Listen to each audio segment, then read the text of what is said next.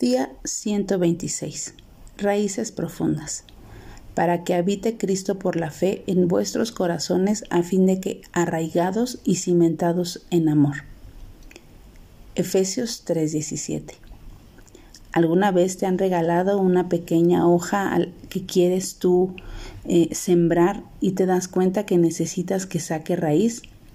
Comúnmente lo que hacemos es esa hoja ponerla en agua y esperar a que poco a poco durante algunas semanas vaya sacando esa raíz. Después vamos y la ponemos en tierra para que empiece a brotar un nuevo fruto. ¿Sabes? Pablo oró por los creyentes a fin de que Cristo habitara en nosotros como un árbol con raíces profundas. Necesitamos cuidar ese árbol, necesitamos cuidar esa planta, cuanto más nuestra vida espiritual debe ser cuidada y desarrollada.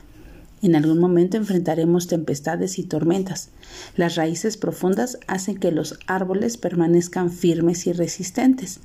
Si no abonamos la tierra de nuestra vida y dejamos que Dios la riegue como Él solo sabe hacerlo, nuestro árbol no crecerá. Pablo oraba para que fuéramos fortalecidos con poder en el ser interior por medio de su espíritu. Dios desea que crezcamos como árboles espirituales con raíces profundas. Este tipo de raíces nos mantienen fuertes, nos mantienen experimentando lo grande y ancho y el alto amor de Dios.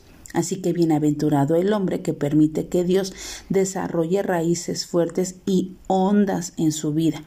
Cuando lleguen las tempestades y los vientos, al y soplen a nuestra vida, nuestras raíces no permitirán caernos, al contrario, las raíces le permitirán resistir con firmeza. No será un árbol subyugado ni barrido por el viento. Así que mi pregunta hoy para ti es, ¿tu árbol permanecerá o se caerá?